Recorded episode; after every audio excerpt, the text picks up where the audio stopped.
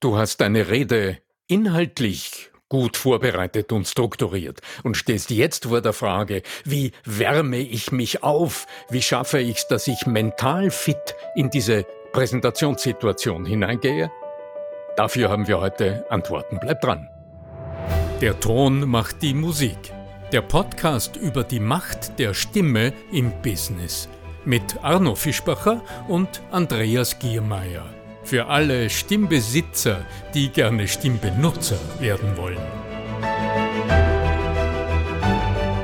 Mein lieber Arno, Arno Fischbacher, wir haben das letzte Mal darüber gesprochen, also aufgrund meiner Frage, darüber gesprochen, wie es denn jetzt ist. Die große Rede steht an, der große Auftritt steht an, das Bewerbungsgespräch steht an. Ich habe mich jetzt inhaltlich vielleicht schon ganz gut vorbereitet, aber der Tag steht jetzt da. Wie, was kann ich jetzt noch machen? Soll ich mich da in der Früh hinsetzen, mir visualisieren, vor dem geistigen Auge alles vorstellen, wie der Chef mir das Geld schon in die Hand nur äh, reinhaut, vor lauter Gehaltsversprechen? Oder der Kunde sofort mir schon die Zusage gibt? Mentale Vorbereitung, mein Lieber.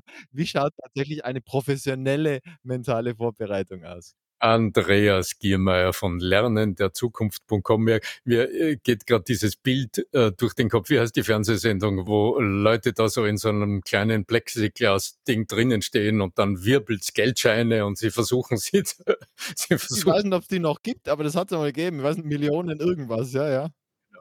Naja, der Gedanke, dich mental klug vorzubereiten auf das, was vor dir liegt, der ist nicht abwegig. Ganz im Gegenteil, für mich zählt die mentale Vorbereitung zu den drei wichtigsten Schritten in der Vorbereitung deiner Rede und du solltest auf sie keinesfalls verzichten. Also Schritt drei ist dann die nächste Episode, oder? Was wäre dann, also die in der ersten Episode haben wir Inhalt gehabt, in der zweiten jetzt mental. Wir haben uns äh, bereits angeschaut, wie du die Inhalte strukturell, ja strukturell und psychologisch klug aufbereitest, um wie du Psycho minus logisch, also psychologisch. Ja. Psychologisch, genau. Ja. Also im Sinne der über, einer Überzeugung, einer validen Überzeugungsstrategie aufbereitest. Lass uns kurz schauen, wie kann denn so eine mentale Vorbereitung in der Tat ausschauen? Was ist dritte? Ich wollte noch wissen, was ist dritte? Dritte ist einfach, wie machst du dich körperlich und stimmlich fit? Okay, das ist dann Episode übermorgen. ja. Sodass du souverän, aufgewärmt und mit sehr viel Zuversicht in diese Situation hineingehen kannst, weil du weißt, dass du stimmlich, körpersprachlich, ja, von deiner inneren Sicherheit her, Thema Nervosität und Anspannung fit bist. Und jetzt hier das Mentale. Also ich glaube ja, ich komme ja aus der Ecke. Also Birkenbiel, äh, NLP, Hypnose, äh, Psychologie, das ist ja so mein Thema irgendwo. Und deswegen sage ich ja, ja, mental ist mindestens zwei Drittel des Weges ist mental. Aber was ist denn da dein Zugang? Ja, ich ähm, schöpfe da durchaus aus langjähriger, schwieriger Erfahrung mit mir selbst, weil mich jahrzehntelang, also es sind Jahrzehnte, eine unendliche Anspannung, eine tödliche Nervosität, ein eklatantes Lampenfieber gequält hat. Du weißt, ich habe äh, lange Zeit als Schauspieler gearbeitet. Ich habe rund 25 Jahre meines Lebens im Theater verbracht. Ich habe äh, also riesengroße Rollen gespielt. Ich habe äh, Rollen aus der Weltgeschichte, aus der Weltliteratur gespielt, die viele Schauspieler im Laufe ihres Lebens nur ja, vom Zuschauen kennen, vom Hamlet über Per Günd und Frag mich, also große Shakespeare-Rollen und so weiter. Aber ich bin. Da darf ich jetzt auch nochmal gleich äh, ein, eine Vorausschau machen. Es wird eine Sonderepisode geben, nämlich zur 111. Und da werdet ihr die Möglichkeit haben, das eine oder andere äh, Geschichtelchen aus dem Leben von Arno und vielleicht auch von mir äh, mitzukriegen. Also nur so als kleine Vorausschau. Und dann lasst ihr wieder im, im Redefluss weitermachen, mein Lieber.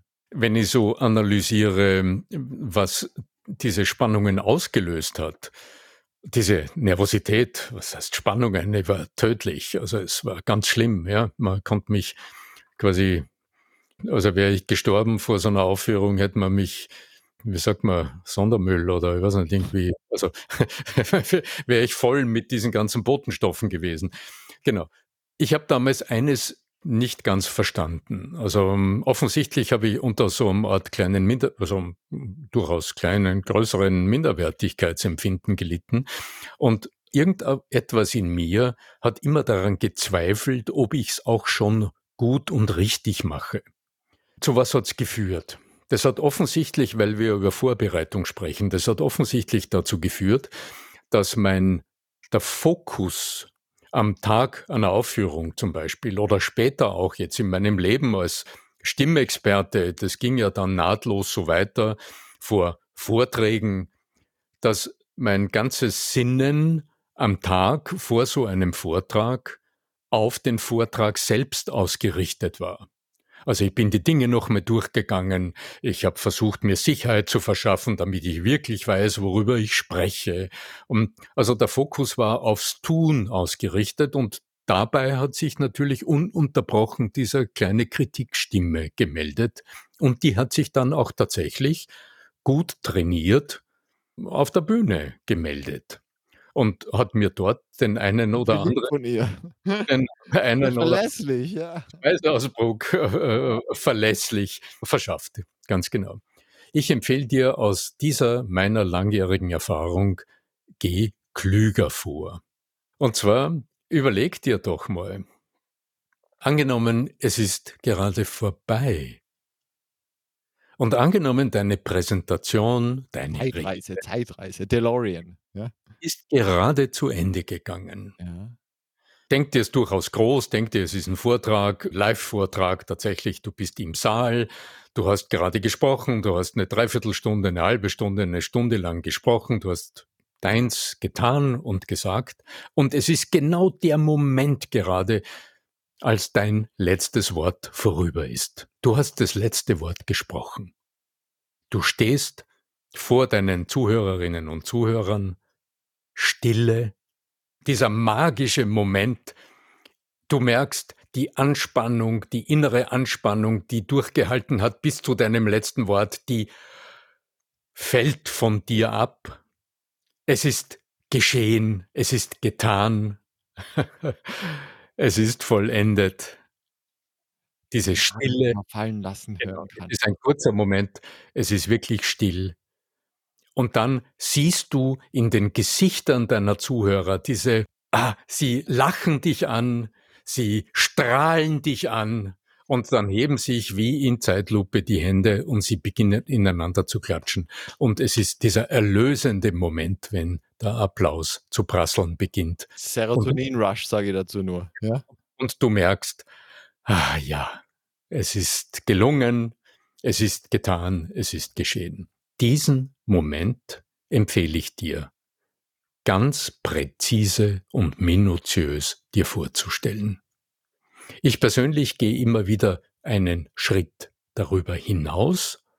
Ich nehme mir, auch wenn ich jetzt nicht gerade der Künstler bin, der das formvollendet aufs Papier bringt, ich nehme mir tatsächlich einen Stift und einen Notizblock, ein Blatt Papier und male mir das auf. Und ich habe dadurch tatsächlich für mich so ein Bild geschaffen, nur aus Strichen gezeichnet.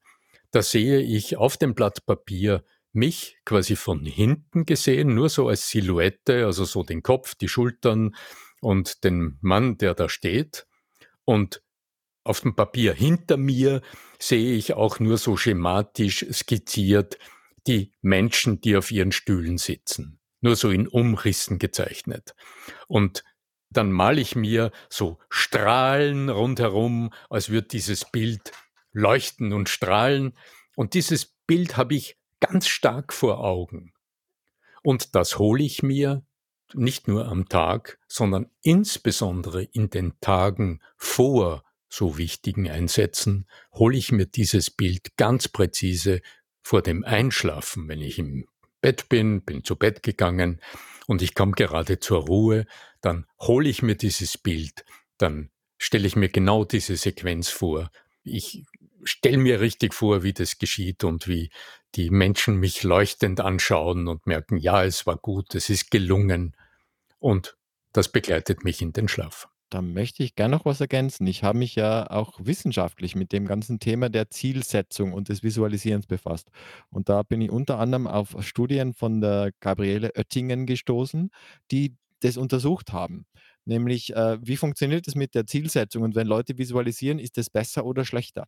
Und das Visualisieren war zwar schon ein Faktor, der zur Verbesserung beigetragen hat, es hat aber bei manchen auch dazu geführt, dass sie sich dann in der Vorbereitung weniger energisch waren. Also dass sie einfach gesagt haben, ja, ist eh erledigt, es passt schon. Also da ist diese, dieser Drang, ich möchte mich perfekt vorbereiten, einfach weg gewesen.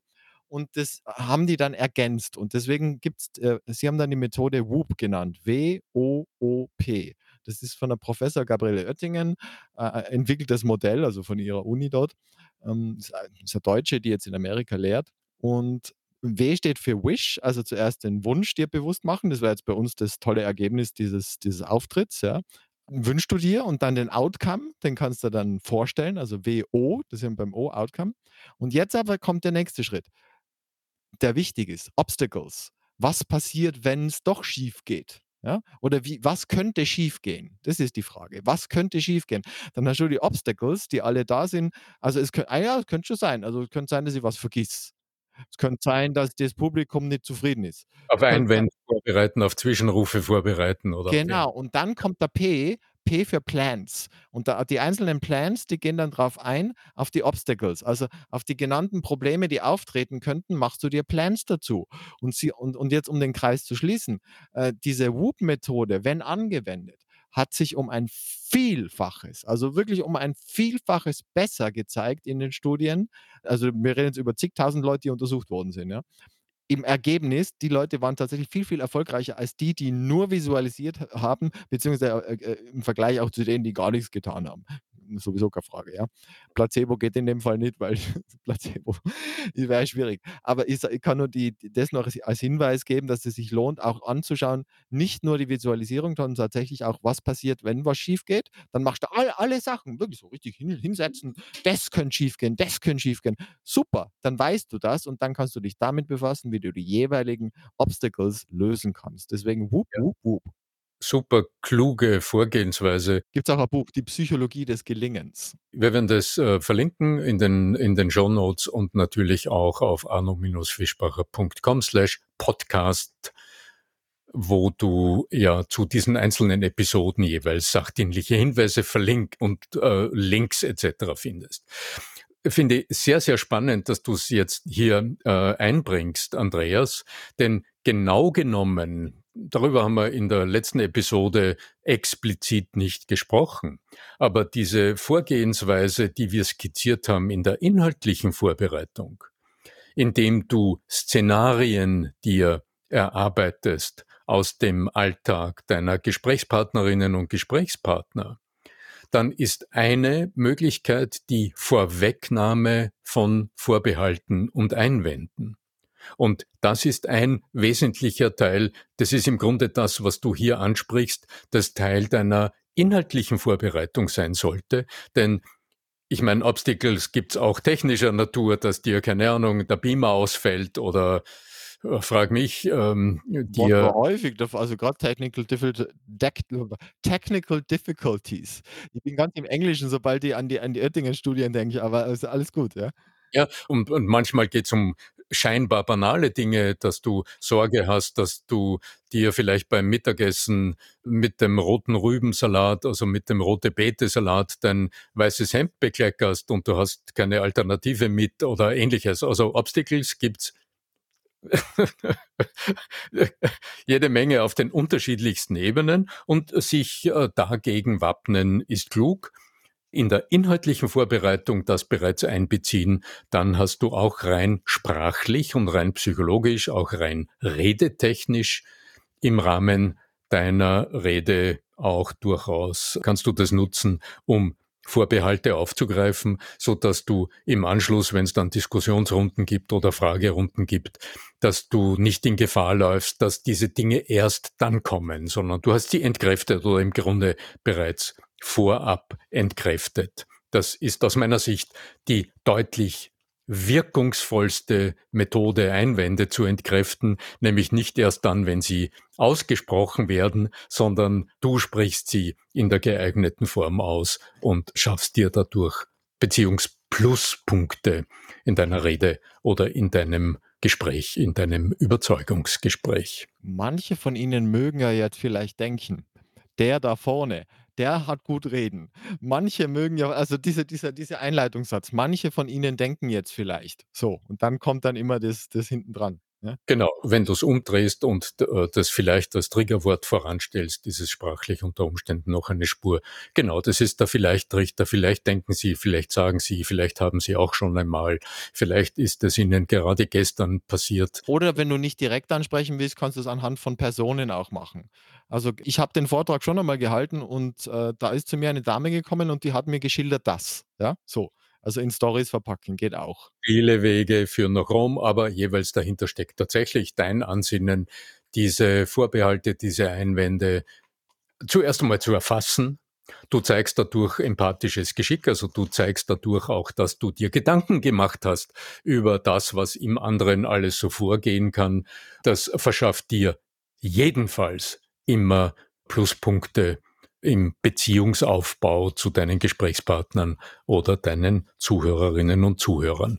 Mir ist noch durch den Kopf gegangen ein Begriff, der mich immer stärker interessiert und den ich immer bedeutsamer finde im kommunikativen Handeln, nämlich der Begriff der Zuversicht. Denn im Wesentlichen die Dinge, die wir jetzt gerade tun, über die wir sprechen, was bewirken die denn im besten Fall? Deine gesteigerte innere Zuversicht, dass das, was du vorhast, auch gelingen wird. Also, dass es zum gewünschten Ergebnis führen wird, weil du dir auch überlegt hast, was das Ergebnis sein soll und dir auch mehrere Strategien, mehrere Wege führen nach Rom, Plan B etc. überlegt hast, wie du dorthin kommst, aber auch was ja deine inneren Vorbehalte betrifft, dass die aufgewogen werden durch die Zuversicht. In der Psychologie spricht man von Selbstwirksamkeit. Und Selbstwirksamkeit, Erwartung, das macht ja das, das ist das, was ihr dann kräftigt, ja. Ganz genau. Pandora, glaube ich. Ja. Ja, Selbstwirksamkeitserwartung, ein sehr sperriger Begriff. Und ich finde, das Wort Zuversicht im Grunde drückt die das ja aus. Effektiv ja, aber klingt halt nicht so wissenschaftlich. Ganz genau. Also da kann, man, da kann man keine äh, äh, äh, Doktorarbeiten drüber Medaillen gewinnen, ganz genau. Ja. ja, okay. Also das ist der zweite wesentliche Teil deiner Vorbereitung. Äh, bitte beton's anders. Das ist der zweite der wesentliche Teil deiner Vorbereitung. Ja? ich habe ja beim Meister gelernt. Also in diesem Sinne, mein lieber Arno, wir haben noch äh, für euch zu Hause einen wunderbaren Hinweis, nämlich bei Spotify und bei Apple Podcasts und ähnlichen Plattformen gibt es ja die Möglichkeit, uns auch ein Feedback zu hinterlassen. Wir freuen uns natürlich über ganz, ganz viele Sterne und Punkte und was auch immer da für Systeme aktuell möglich sein könnten, das weiß ich jetzt alles nicht, aber ihr wisst es und ihr werdet es rausfinden und wenn ihr uns was Gutes tun wollt, gerne weiterempfehlen, noch besser kommentieren und alles und äh, einfach nur glücklich sein, nachmachen, fröhlich sein und äh, in den Video starten. Eine E-Mail schreiben an podcast. Kann man auch. Minusbesprache.com. Solltest du jetzt auf deinem Handy auf Spotify schauen und unseren Podcast aufrufen und noch keine Möglichkeit, den zu bewerten finden. Das wird gerade ausgerollt, lese ich. Also ich sehe auf, auf meinem iPhone die Funktion selbst noch nicht, aber offensichtlich ist sie im Kommen und vielleicht zählst du bereits zu den Glücklichen, die in der Lage sind, über Spotify auch Bewertungen abzugeben. Ich finde es toll. Also Spotify kümmert sich da offensichtlich um diesen Bereich Podcasts sehr, ist ein großes wachsendes Segment. Und äh, ich freue mich, dass unser Podcast und unsere Hörerschar auch kontinuierlich wächst. Lieber Andreas, dann sage ich danke für auch die kluge Frage, die du am Anfang gestellt hast, für den interessanten Input mit der Frau Professor Oettinger. Wir verlinken Oettingen mit N am Schluss. Oettingen, Verzeihung. Ja. Oettingen, Oettinger. Ja. Politiker. Oettinger, das war, glaube ich, ein Politiker in Deutschland, der dann einen Skiunfall gehabt hat. Ganz genau. Oettingen. Bleiben wir dabei. Ja verlinkt auf tirol.com slash podcast. Und ich wünsche euch gutes Gelingen, viel Spaß bei den unterschiedlichen Ebenen eurer Vorbereitung. Möge die Übung gelingen und möge die Macht der Stimme mit euch sein. Euer Arno Fischbacher.